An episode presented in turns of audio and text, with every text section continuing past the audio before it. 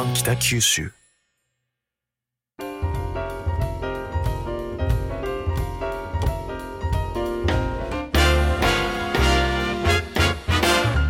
おはようございます。西日本新聞社が素敵なゲストと一緒に北九州の歩き方をお話しする番組ファンファン北九州。ナビゲーターの勝木雅子です。同じく西日本新聞社の横山智則です。小山さん先週はあの、はい。初めてコラボ番組として。そうですね。ええ共同通信社さんとね、はい番組をはい。しましたけれども、イケボでしたね。いけいイケボ？イケボってわかんないですか。わかんないイケボイスです。イケてるボイス。ああイケオジじゃなくてイケボなんだイケボって多分言うと思います。あ、よかったよかった。うんそう。なんだ、あディレクターがすごい横山さん 音声コンテンツの世界の人やねそうですよ。えーそれでは早速イケボのい。ゲストをお招きしたいと思います、えー共同通信社福岡支社の、えー編集部デスクをなさっている杉浦治さんです。杉浦さん今日もよろしくお願いします。えー共同通信社の杉浦です。よろしくお願いいたします。はい。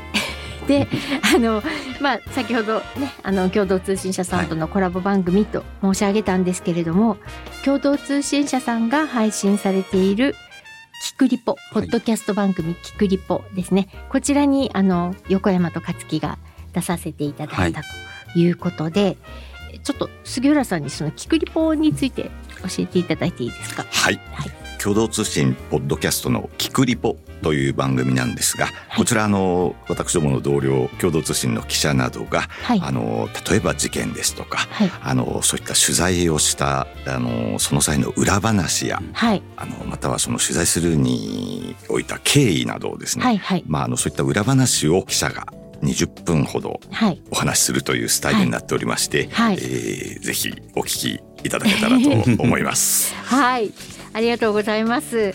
で、まあ私と横山さんはちょっとあの共同通信の記者ではないんだけど、いイレギュラーで番組に出させていただくということで、なんと今日本日のですね朝5時からもう配信が始まっておりますお。はい、聞いてもらわないかんですね。そうですね。はい、1月11日の、えー午前5時から。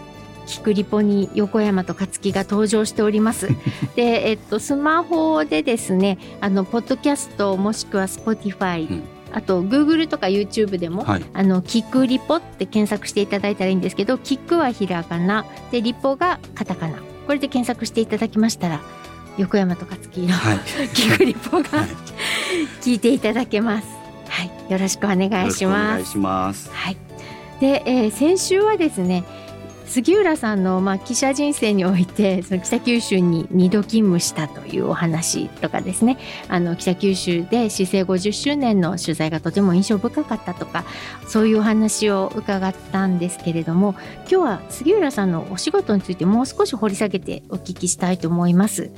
あの確か先週のお話で、えー事務職で入社されて途中で記者職に変わられたとおっしゃったんですけどそれはなんか手上げ制というかご希望なさって？はい。私どもの共同通信社でですね、はいあのそもそも入社の時点ではい。職種がかなり細かく分かれておりまして、は記者でありますとか、あはい。カメラマンでありますとか、あのスポーツ担当の記者運動記者というあ別枠なんですね、あとまたはその英文記者とかですね。あの技術職でありますとか、はい。あの様々なあのかなり職種が細かく分かれてる方な会社なんですけれども、はい。他の職種になりたいはい。と希望した場合、はい。特に事務職から記者やカメラマンというのはええ。と、一応試験が必要でして、はい。えーでこれはもうちょっと最近はどういうスタイルになってるかわからないんですが、はい。あの自分たちの頃はですね、はい。これもまたちょっと変わってるんですけれども、はい。あの学生さんが受ける試験の日にはい。同じ会場でええ事務職ですけど、まあ、社員は社員なんですけど、ええええ。同じ会場でですね、ええ。あの端っこに縦一列に社内組が並べられてですね、一応同じ問題を同じ日にやって、まあ、あの現役の学生にかなうわけはないんですけれども えだって10歳ぐらい差がありますよねそこに、まあ、そもそもの素材があの大したことないのであの現役の学生にかなうわけないんですけれどもそういった試験はい。が年に1回はい、はい。あの学生さんが試験を受ける日に受ける機会がありまして、ええええあのこれは別にあの強制じゃなくて受けたければうんうん。どうぞ受けてくださいと。はい。で受かったら希望の職種に変えてあげますよというスタイルでして、はい。恥ずかしいんですが何回目で受かったのかなかなか思い出せないぐらいなんですけれども。あのその場面で思い出すのは作文を書いておりまして、まあ、あの鉛筆で作文書いてですね、はい、ちょっとこの部分書き直そうと思ってあの消しゴムでゴシゴシゴシとやってたら、まあ、なんかどうやら机がちょっと揺れたみたいなんですね。はいはい。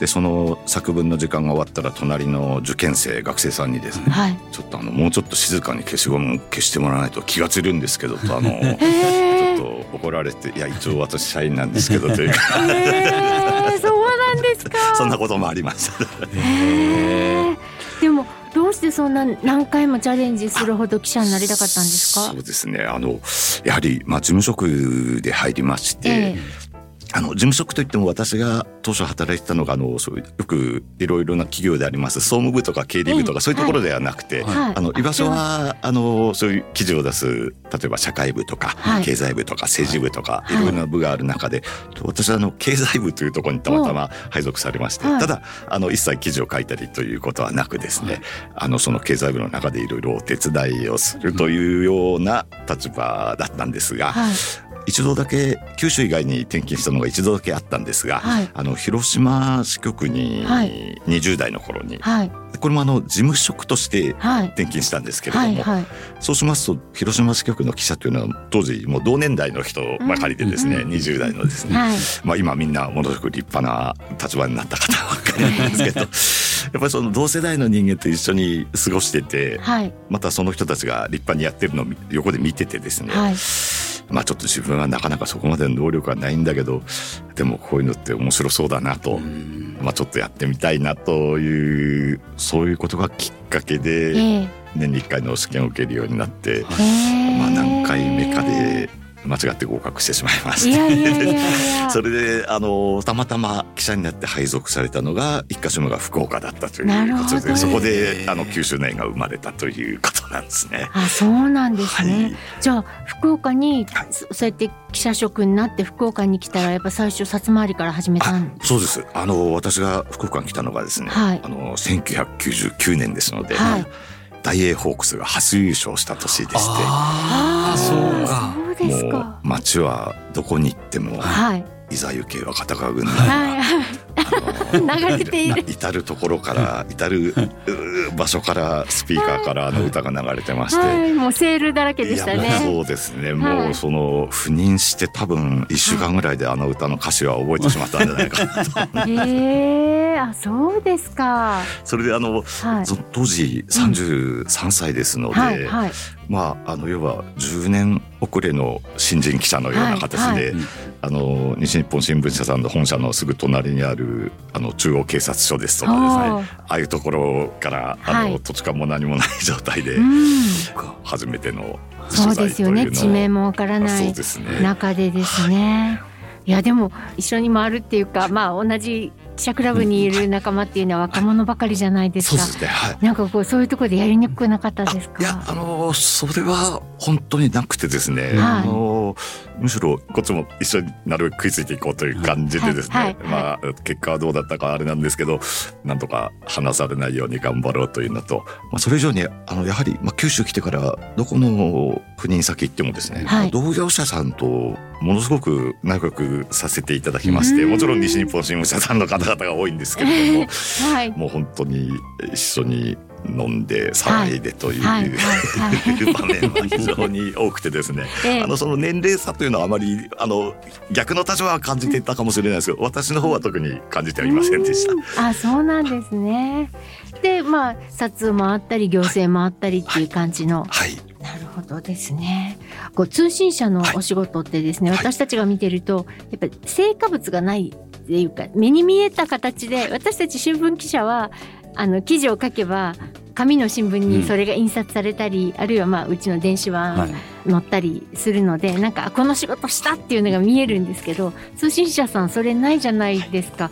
それはなんかこうやりがいとか生きがいとかどこで感じるんですかね？そうですね。あの最近はですね、あの、はい、その配信した記事が、どこどこの新聞社さんに掲載されたとかですね、はい。はい、あの少しあのそういったのを把握できるシステムが最近はできてきたんですけれども、以前はもう本当に手作業で。あのペラペラ新聞紙めくって載ってないかなって探したりとかですね、へー。あの本当にあの少し前まではそういったぐらいであの瞬時にどこに掲載されたっていうものがわからなかったので、はい。あのはい先ほどそんなもんなんですね。はい。あの少し前まではですね確かに自分が書いた記事がええ。どっかの新聞社に載ったのか載ってないのかっていうのは、まあ、あのこれもすごく古臭いやり方なんですけども、ええ。一応各都道府県に支局という、わはいはい。私どもの拠点がございまして、はい。そこでお互いにはい。新聞の切り抜きを送り合うおような。アナログや。あの例えば秋田県の支局、はい。秋田の新聞にはい。福岡の記事が載ってはいた、ということはまあ普通に考えますとあ共同通信の福岡の人間がうんうんうん。書いた記事、はいそうしますと秋田支局の人間が、うん。このジグゾーパズルみたいに新聞紙を切り抜いてですね、でそれを送るんです。はい。ファックスか何かで？いやもう郵便で郵便で？うわでもまあそれはそれで嬉しいですね。実物が届いたら。ただこのジグゾーパズルのはい。ピースみたいなのはが後から届いてくるんですよね。はいはい。でそれをお互い全ての支局でこう封筒に入れて送り合ってですね。そうなんでも何日遅れですよね郵便でそう届ですね。くならね。そうですね。だからその日とか次の日はわからない。多分リスナーの方にですね、うん。分かるように説明すると、はい今例えば北九州に杉浦さんがいたら、い福岡にいたらはいおそらくですね多くのケースで西日本新聞には載らないんですよね。あそうそうなんですよね。そうそうそうそこですよね。あそ。こを説明するときにね、うんそうですね。そうなんですよね。そうですそうです。杉浦さんが福岡で取材されたことは、うち西日本新聞の記者も取材しているので、共同通信さんの配信を受ける必要がないんです。自前でうちは載せる。そうですね。はい。あのそれは他の県でも同じことですもんね。あの私たちが赴任した先で、ええ。あのいろいろ取材して記事を出してもですね、はい。まあその土地にはその地元の新聞社さんがございますから。ね。あの、はい。そこに例えば宮崎県に赴任した時に宮崎県内の記事を書いても、うん。宮崎の新聞社がには載せるかというと、うん。まあ、それはもうあの自前で取材されてますから、ね。まあ基本的に私たちの書いた記事が載るのはあの他県の新聞そうで。ですすよね。だから、秋田支局の人が、あ福岡の記事だって言ってあなたの記事は秋田先駆け新聞に載りましたとか、愛媛新聞に載りましたとか言って送ってくるわけそうなんですね。そうなんです。手元のねいわゆる街で買える新聞には載ってないんですよねそうですね自分ではですね。基本的にはですねだから送ってもらうのを待つしかない。そうなんですね。なるほどでもまあそれを見てこれぐらいの大きさで載ったんだなとか 写真も使ってもらったなとかなんかそんな喜びがあるそうんですねですかね。。そうですね。で、まああの例えばちょっと大きなニュースになりますと、はいはいまあ確かにあの私もすみません今正確な数字をすぐに申し上げられないんですが、その共同通信があの契約させていただいております全国の新聞社さんのまあはい。部数を足し上げたらですね、はい。まあおそらく全国紙より多いはずですし、はい。はい。まはあやはりそれだけの影響うん。を与えるものではありますので、はい。はい例えばあの重大な記事の中に間違いがありましたら、それだけの足し上げた部数の読者の方ええ。にご迷惑をかけてしまいますので、まあ、そこはちょっとやはり責任が責ね任が重く感じる部分はあります。はい、はい。確かに影響力という意味ではですね、全国津々浦々にそうですね行くわけですからね。はい。あとあの反響なんですけどね、はい。その読者さんとかからの、やっぱ新聞社だともう直で西日本新聞のお客様センターに、はい。あのこの記事が良かったとか、ここんな取材をもっとしてくれないかとかリアクションがあるんですけど、通信社さんの場合そういうのないですあよね。そうですね。まああの近年はですね、はい。例えばあの特定のメールアドレスにはい。なんかそういう反響が寄せられたり、またはあのそういった特集記事連載記事のようなものですと、はいあのご意見ご感想をお寄せくださいというのがああのはい記事に入っていたりですはいね。はい。あのそういったのもありますので、はい。あのただ新聞社さんに比べますとですねそのリアルタイムで今朝載った朝刊見てすぐ電話来たりとかですね。うん。まあ、あの電話が来るとしたらむしろクレームの方が多いんじゃないかなという感じがするんですけど まああのお褒めよりもねどうしてもね ああのそれはまあどんな企業でも終わりかなとは思うんですけれども。でもやっぱりそうやってすぐのリアクションっていうのがない中でこうモチベーションの保ち方ってどうそうですね。モチベーションの保ち方。なかなかあのその人によるとは思うんですけれども、はいはい。まあ、自分の場合で言いますと、はい。すいません。そこまであの何かものすごくモチベーションを保たないと、という意識がちょっと 自分の場合そこまで強くなかったもんでですねあの正直に申し上げまして、あのまあ、ただあの日々そうやってあの送られてくるはい。新聞記事を見たりですね、はいはい。あのまたはまああの先日も申し上げたんですがあの共同通信という仕組み上なかなか世間には認知されにくいところはあるんですけれども。あの時にあの自分の場合そんなに多くないです。時にいい記事があった時っていうのは、はいあのそうですね。読者もそうなんですけど、まあ、同業者間にはあのああそうですよね。うはいわかりますからどこの誰が書いたっていうのは伝わるんでですね、はい。まあ、そういう意味で伝わって、まあ同業者さんからお褒めいただいたりとか、はい まああんまりそんなしょっちゅうはないんですけれども。いやでもねやっぱ同業者にとってはまあライバルでもあるけれどもやっぱりねあのああっぱれだなと思う時はそれを褒めたたえ合ううん。し、あるいは配信している側からするといい記事配信してくださってありがとうございましたっていうのはありますからね。はい、なんか今は映像も、はい。映像もやってらっしゃはい。あの今実は3年前からですねはい。映像取材の担当もさせていただいておりまして、はい。と言いますのもあのやはりこれも10年20年前から比べますとはい。あの今テレビ局だけでなくあの新聞社さんもですね、はい。やはり動画を扱うところが増えていらっしゃると、はい。であの私どももその先ほど先日お話ししたようにあの新聞紙面の材料となりうるものを配信するのが、まあ、あの一番大きな仕事ではあるんですがあの最近はそういった映像ですとか、はい。音声ですとか、はい。あの時にテレビ見ていてですね映像とか音声共同通信提供なんてはいいうテロップが、あのたまにはいテレビ画面に載ってたりするのをお見かけされた方もいらっしゃるかもしれませんが、はい。最近なかなかそういう需要も増えていてですね、はい。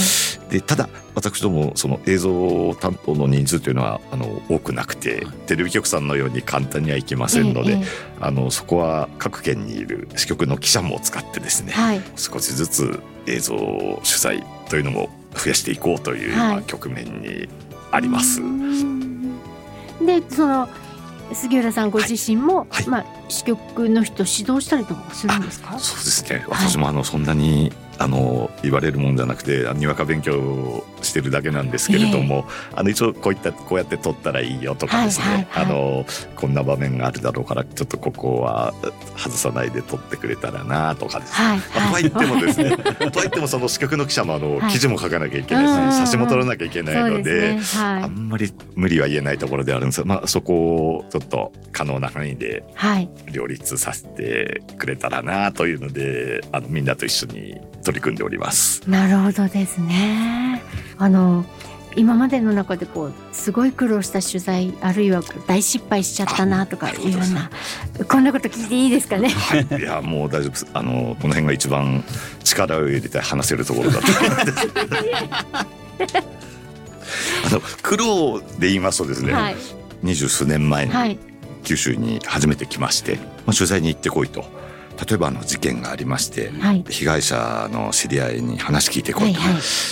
あの自分で覚えてるのは佐賀県の方に行った時に、はい。あの被害者のをよく知る方のお話をお聞きした時にですねちょっと高齢の方だったんですよ。はい。もう何言ってるか全然わからなくてあの。もうはい本当にですね、7割ぐらいわからない感じでですねでも一方先輩からはですねはい。その何て言ってたか早く、はい。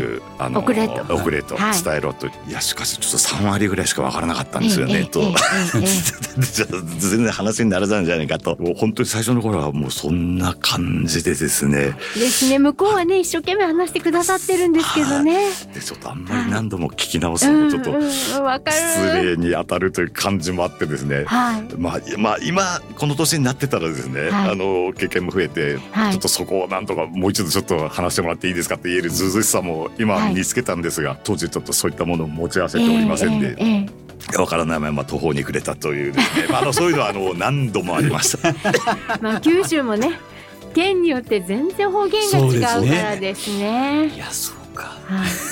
うんなるほど。あともう失敗談で言いますとですね、はい。まあ、これもあのもちろん取材上の失敗、い。えーいろいろあって何からお話ししたかいいかわからないわからないぐらいあのあるんですけれどもえ、まあ、直接的なあの記事とかではなくてですね、はい。北九州に絡んだことで言いますとはい。その特に1回目の北九州に来た時に、はい。あのまだ先ほども申し上げました独身でしたし、ええ。しょっちゅう飲んでばかりだったんですが、ええ。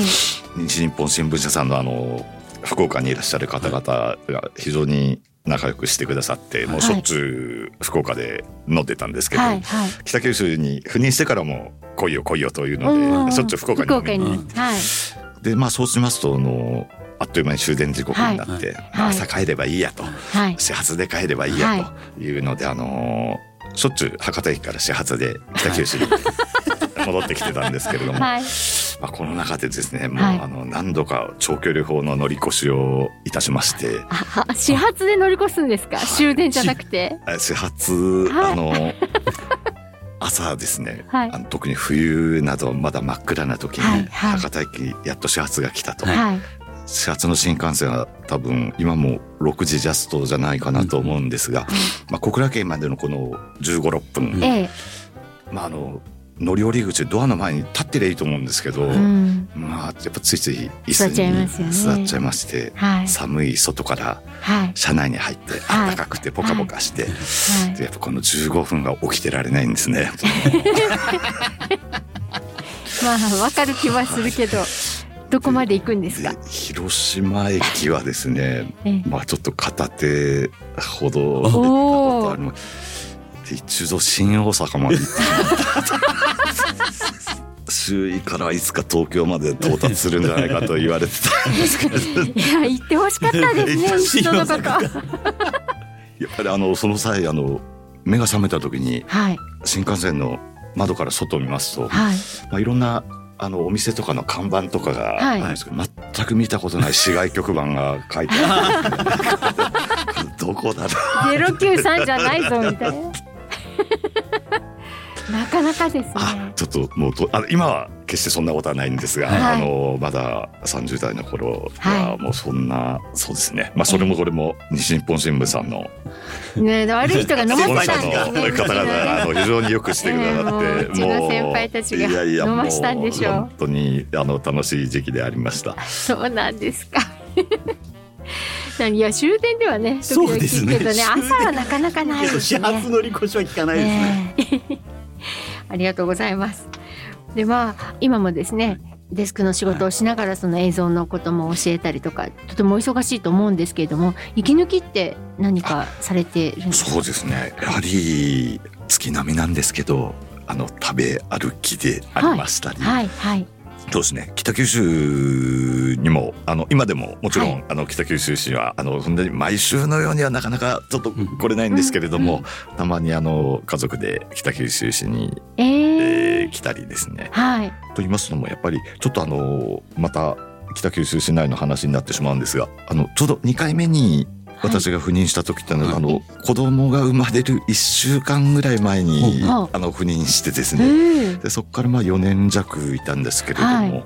そうしますとイコール子供の0歳から4歳までのうん。思い出というのは全部北九州なんですよね。はい。でそれで、まあ、例えばあの若松のグリーンパークですとか、はい。あの平尾台ですとか、はい。あの伊東津の森とか？伊東津の森とかはい。門司港でありますとか、はい。あのそういうところに毎週のように連れて遊えんで、ー。あの遊びに連れて行っていたんですが、はい。まあ、今でもですねやっぱりはい。グリーンパークに行きたいっていうふうに、えー、嬉しいですね。あのまあ、なかなかちょっと車でも福岡から遠いんでですね しょっちゅうは行けないんですけれども、はい。なんか特定のお店の話になってあれなんですけど、うん。あのグリーンパークに土日祝日に行きますとあのキッチンカーがはい。たくさん出てらっしゃいますよね。はい。はい。あそこのあのなんかクーカムっていうお店のあのえーなんかタイ料理屋さんなんですかはい。ね、あのなんかそのガイヤーンっていうなんか鶏肉をはい。炭火で焼いたようなはいはい。あの売ってて結構行列してるんでけど。しい。やあのものすごく美味しくてですね。へえ。もう行くと。行くと必ず。あ、そうですか。それをー。やっぱりうちの子供もそれを今でも食べたい食べたいってあ言ーってグ嬉しいリーンパークに行きたいあ、そうですか。まあね、グリーンパークも季節ごとにね、バラが綺麗な時期とかそうね、あのいろいろありますからね。はい。いや、ぜひそれはあの 北九州で息抜きをしてください。そうですね。はい。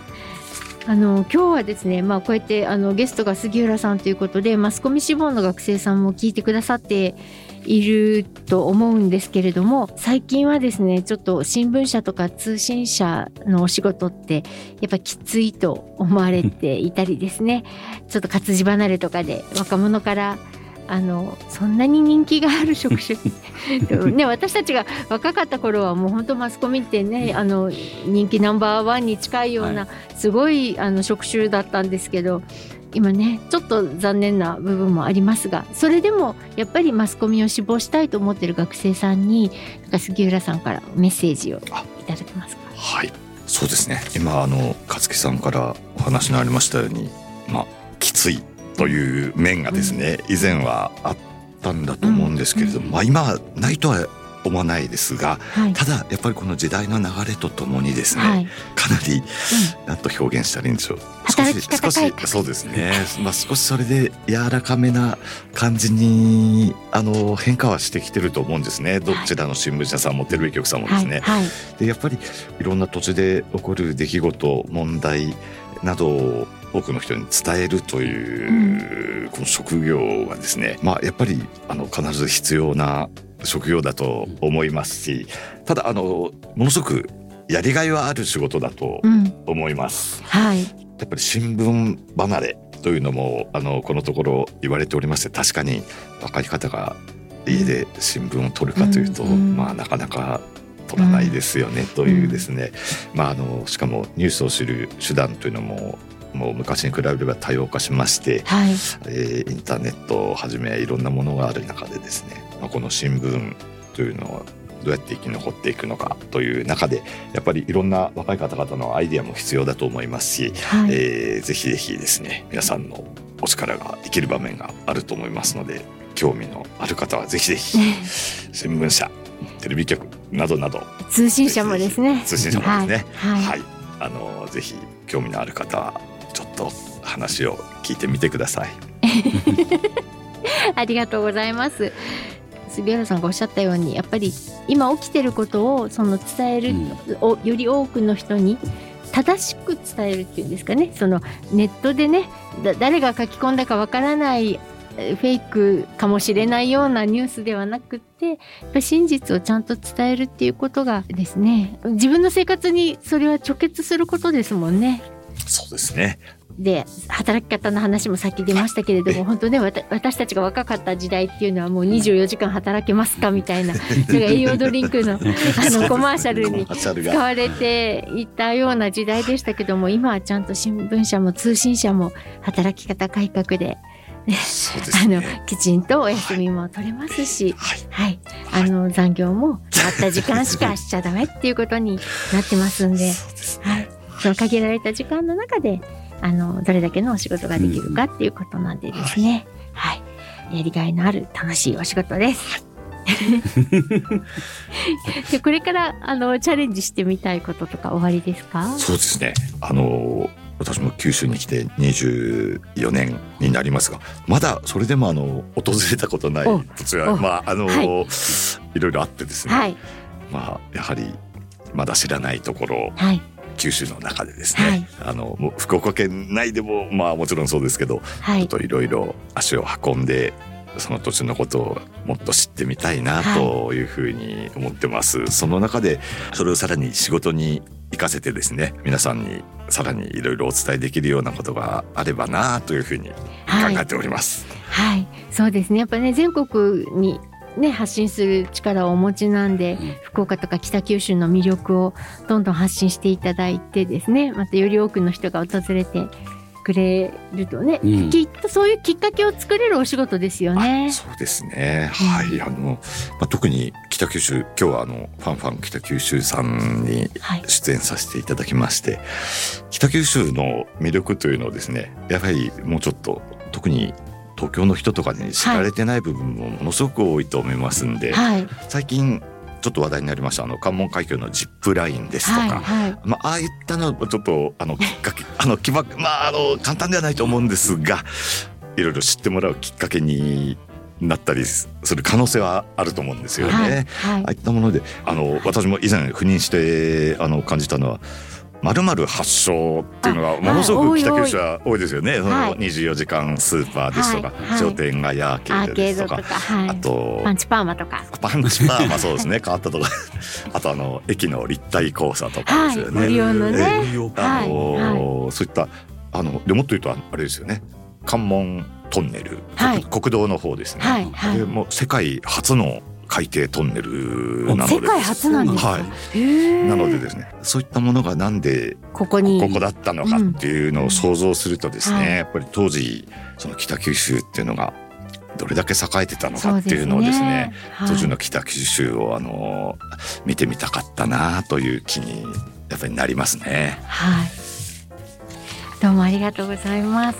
えー、岡山さん、先週今週お話いかがでしたでしょうか？あのそれこそ今は法律を守りきつくないお仕事だとお二人、あの口を揃えておっしゃってましたけども、はい。あのお二人が若い頃はまあそれはそれはというのは僕もよく知っておりましてまあでもそんな先輩たちですけどやっぱり思い出話で出てくるのは、えーと酔っ払って 新大阪まで乗り越したとか やっぱそういう話がやっぱり楽しいなと思いながらやっぱり今が先輩やなと思いながらあの聞いておりました今日はありがとうございました。こういう業界なんだそうよね。ですよね。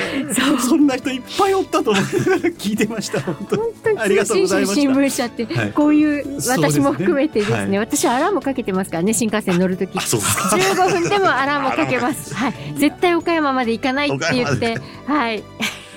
でも当時そうやって乗り越した時もきっと昼間はむちゃくちゃ働いてた頃なんだろうなと思いながらですね。そうそうですよね、うん。えー先週今週は共同通信社のポッドキャスト番組「キクリポ」とのコラボレーションとして共同通信社福岡支社の編集部デスク杉浦治さんにお話を伺いました杉浦さんありがとうございました。